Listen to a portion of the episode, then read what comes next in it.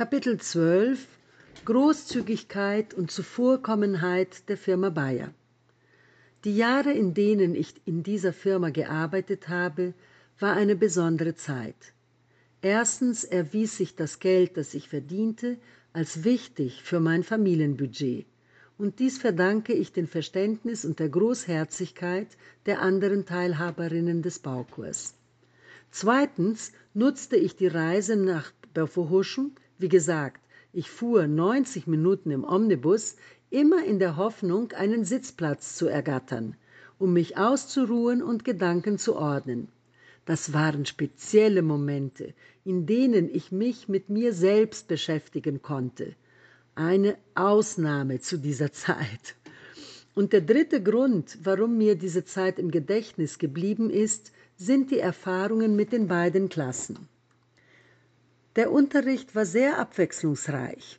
Wir sangen viel, lachten noch mehr und führten kleine Theaterstücke auf. All dies geschah während der Deutschstunden, hielt die Leute wach, die so bei der Sache blieben. In den drei Jahren hat kein einziger Schüler und keine einzige Schülerin den Kurs aufgegeben. Und ich möchte glauben, dass sie viel gelernt haben. Nach einiger Zeit gesellte sich die erste Frau zur Anfängerklasse, Celia, Chemieingenieur und Witwe eines mutigen Feuerwehrmannes, der bei einem Brand versucht hatte, andere Menschen zu retten und dabei umgekommen war.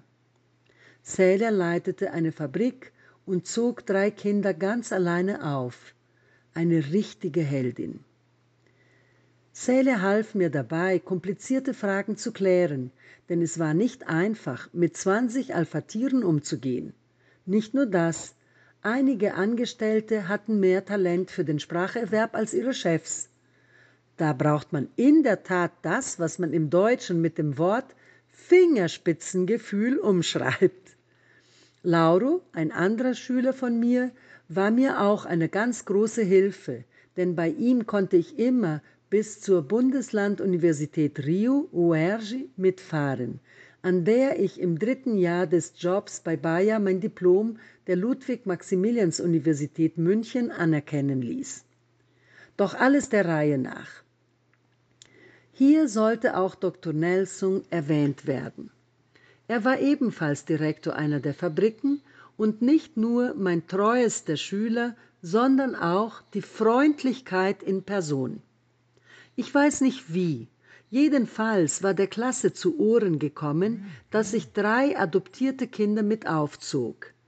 Die Heimreise nach Santa Teresa anstrengend war und ich spät am Abend noch die Verpflegung der Kinder für den nächsten Tag vorbereiten musste.